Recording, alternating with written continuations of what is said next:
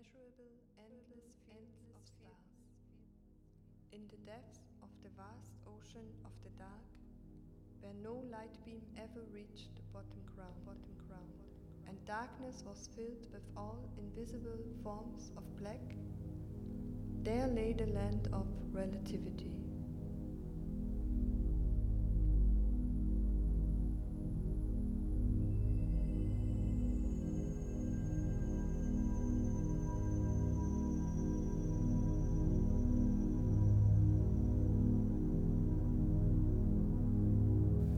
Heart of that land of hope and fear was formed to a multi-dimensional labyrinthine galaxy of no light, with giant corridors shaping in different forms with every step you take, followed by intuition of those who live there in the dark sea's bottom ground, unseen from the blackness around, but always there, in Arcadia, in Arcadia.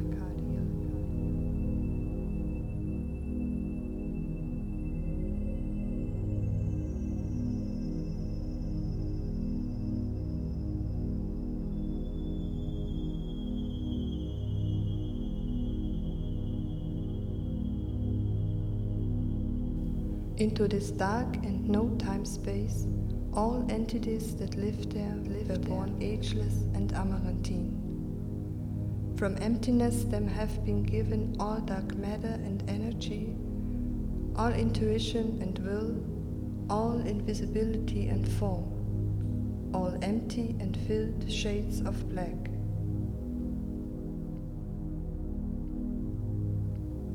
While they live happily there, happily there, if ever they want to glister in the endless starfields, they transcend.